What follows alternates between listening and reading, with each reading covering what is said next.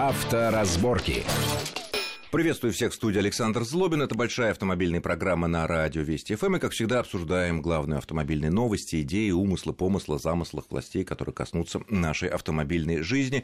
А, сегодня обсудим, э, наверное, две самые интересные новости, которые пришли на минувшей неделе. Это бурная дискуссия в стенах Госдумы относительно того, разрешать ли мотоциклистам, скутеристам и прочим людям двухколесным, моторизованным официально иметь право ездить между рядами движения.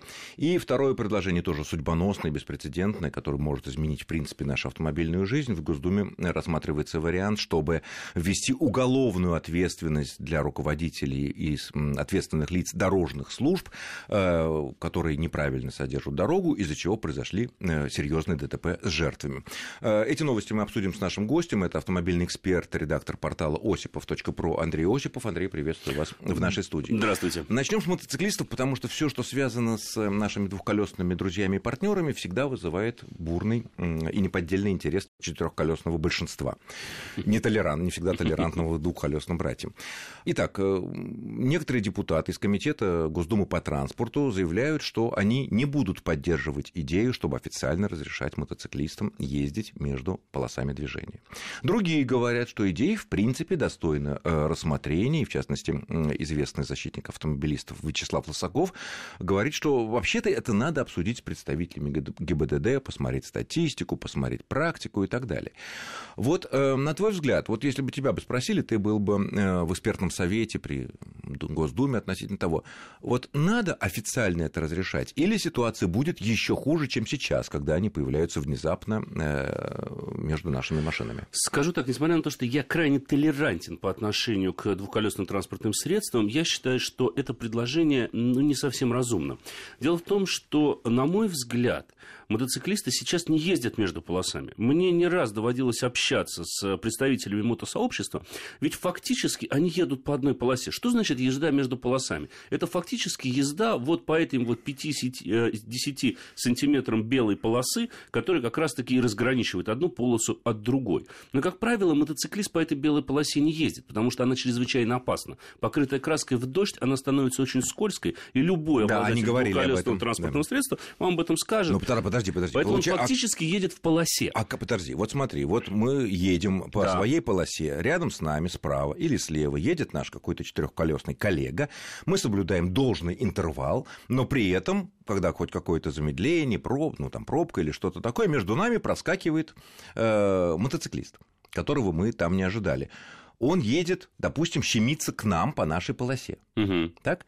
А, он имеет право вот по нынешним правилам так ездить? У нас в правилах нет запрета на то, что в одной полосе для движения да, могут находиться только два транспортных средства. Только, только одно. одно транспортное средство. То есть такого запрета нет. У нас в правилах то не есть два маленьких транспортных средства умещаются на одной полосе. Они могут в ней находиться. И они равноправные. И они равноправны. И они могут в ней находиться. Другой вопрос, что в эту ситуацию, которую ты говоришь, озвучиваешь, все-таки нормальный водитель никогда не поедет рядом с мотоциклистом. Я лично вот считаю, что мотоциклисту всегда надо давать чуть больше места. Ведь любое касание э, другой детали или вообще вот мотоцикла приведет к тому, что он в 90% случаев упадет, и для него падение гарантированно обернется серьезными Это верно, но смотри, вот, вот, вот мы едем, да, мы знаем, что если мы соблюдаем интервал, то есть расстояние между боковыми автомобилями, э, которые находятся каждый в своей полосе, мы знаем, что у нас есть, ну, там, я не знаю, 70 сантиметров, метр запаса, если мы видим какой-нибудь там камушек на дороге. Объехать можно. Мы чуть-чуть можем э, подать немножко вправо, немножко влево, не нарушая правила, оставаясь в своей полосе, и в этот момент там проскочит мотоциклист, которого мы заденем, и он упадет. И кто будет виноват? Закончу я твой вопрос, да, если позволишь. Да, и, вот, и как? А, ну, в данном случае я думаю, что, скорее всего, будет признан виновным водитель, потому что он не убедился в безопасности э, выполняемого маневра. А он не даже... делал маневра? Э, это да, не маневр. Согласен. Это, это не очень маневр. спорный, на самом деле, очень сложный вопрос, очень спорная ситуация. Но вот давай предположим такой, а хорошо, а разрешают сейчас движение между полосами. Вот, допустим, как тогда определить виновного? В какой полосе находился мотоциклист, вот даже при составлении протокола? Вот та же самая ситуация, да? Мотоциклист проскакивает между двумя автомобилями, в это время внезапно, допустим, водитель автомобиля слева решил объехать яму, дернул мотоциклиста, тот упал. Оставаясь в своей полосе, оставаясь ничего своей полосе. не нарушая. Хорошо, оставаясь в своей полосе. Ну, а при чем здесь движение между рядами? Причем здесь движение между полосами? Ну, наверное, это имеется в виду, что э, узаконить... Вот ты говоришь о том, что у нас в нынешних правилах не запрещено двум транспортным средствам находиться на одной полосе. Прописать, что в случае, если это мотоцикл или иное двухколесное транспортное средство, оно имеет право на законных основаниях быть в одной полосе с автомобилем, если оно там помещается. Ну, это можно прописать, но это и так существует. Это во-первых. И во-вторых, ведь на самом деле, на мой взгляд, э, мотоциклисты разумные всегда знают несколько правил. Ну, допустим, что их скорость, э, с которой они обгоняют поток, не должна разниться более чем на 40 км в час. Потому что если ну, разница в скорости... это опасно. Это, это, это они, предел. Самые это лучшие предел, говорят 10-15 10-15 это наиболее безопасное, да, 40 это предел. Это потому что ну, характеристика торможения мотоцикла лучше, чем у машины, он быстрее замедляется, быстрее ускоряется. Поэтому 40 км в час разница в скорости, она может быть погашенным опытным мотоциклистом э, при выполнении, допустим, какого-то экстренного маневра. Хорошо, если не, не торможением, а препятствием. А, да, да, да, да, хорошо. То есть, а ваш, ваш автомобиль? Да. Скажи, пожалуйста, а вот если, если происходит такой вот, вот я вижу то в зеркале заднего вида, справа едет мотоциклист, да, ну, допустим, он виден, он шумит, у него там фара ярко горит, я подаю немножко влево, начинаю, Смещаться. смотря, да, чтобы пропустить, но если, допустим, человек не замечает и там сносит зеркало или поцарапал, коснулся, просто, ну, поцарапал, я не знаю, какой-то выступающей части угу. металлической э, мотоцикла, э, поцарапали наше любимое лакокрасочное э, покрытие. Допустим, мотоциклист не уехал, потому что если он уехал, его не поймаешь, это понятно. Угу. И, не у всех номера сзади есть, ну, то есть вообще... Или всегда они видны хорошо. Ну, или видны хорошо, да. Вот они, допустим, честные люди, остановились, все, морду друг другу никто не бьет. А кто будет в этом случае виноват? Вот это я не знаю, вот честно. Вот ответа на этот вопрос я боюсь, что не дам. Потому что тут надо смотреть на конкретную практику как со стороны ГИБДД, так и практику страховых компаний. А кто в таких вот случаях э, признаются виновным. Может быть, здесь действует правило правой руки, у кого была помеха справа. Вот интересно. Да, То есть, если меня мотоцикл оберет не справа... Знаю. Да, вот э, это, это на самом деле очень сложный вопрос. Но я боюсь, что в любом случае эта инициатива, а именно разрешение движения между рядами, эту коллизию не разрешит. Ведь в конце концов столкновение, как правило, происходит не между рядами, а в каком-то конкретном ряду. На перекрестке оно может произойти. Да, может быть, между рядами один перестраивается, ну, другого перестроение, они там посередине. Там, ну, там очевидно. очевидно. Да, да. да, там все достаточно очевидно.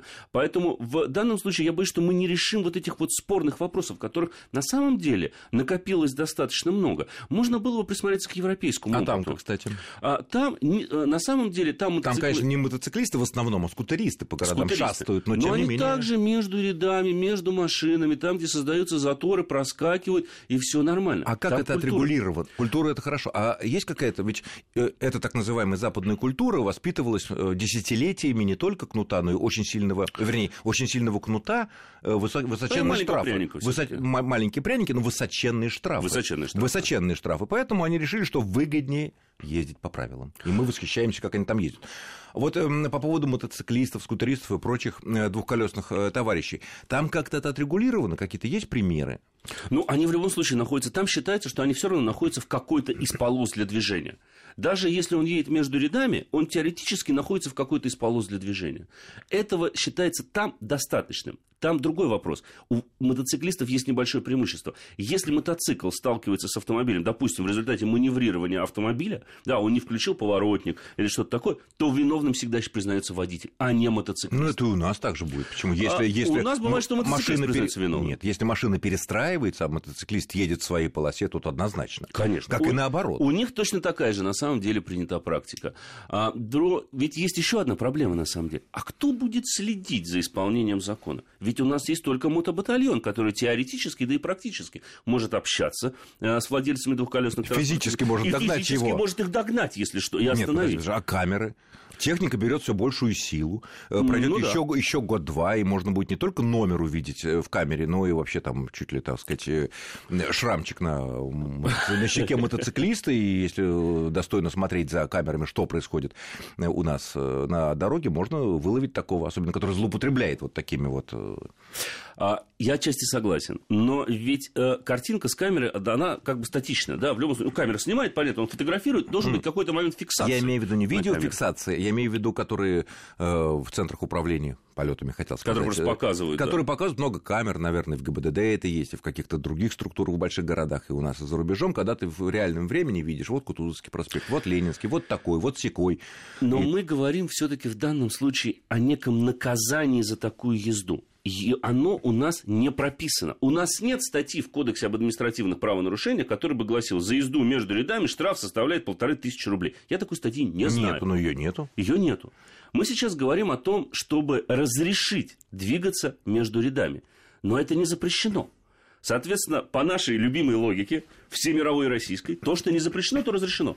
Так зачем мы будем разрешать то, что и так не запрещено теоретически? Но, но, но с другой стороны, если, если мы издаем такой закон или такой пункт правил, вот то можно какие-то издаем... детали прописать, которые могут спасти жизни вот тех поэтому, же мотоциклистов. Вот поэтому меня настораживает этот законопроект вот именно тем, что раз такой закон принимается, значит, скорее всего, след за ним будет предусмотрена некая ответственность за нарушение. Естественно. Либо будет прописано дополнительный какой-то штраф для мотоциклистов. А вот Естественно, не иначе, нет, а иначе как этот закон не будет действовать? Действовать никакое правило без ответственности. Вот.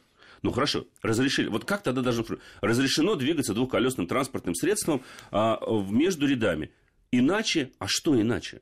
А что может быть иначе? Он да. либо в ряду, либо он между рядами. Все. И потом непонятно, что такое между рядами, потому что действительно мотоциклисты стараются не Они попадать обеими, коло... обеими колесами Конечно. по белой полосе, она скользкая. То есть мне кажется, что, может быть, авторы законопроекта, я уж позволю себе, ну уж простите меня за прямоту, но, может быть, они дополнительный пиар себе решили э, устроить. Нет, это всегда дело такое. Да, это У нас я понимаю. через год выборы. Я просто не вижу смысла в этом. Ну вот я честно, я не вижу смысла. Если бы оно требовалось уточнения, допустим, для Нет, а главное, что похоже, что, похоже, что и дополнительной жизни, это здоровье. Мы не спасем. Не спасем. Нет. Хорошо. Другие новости мы обсудим буквально через несколько минут.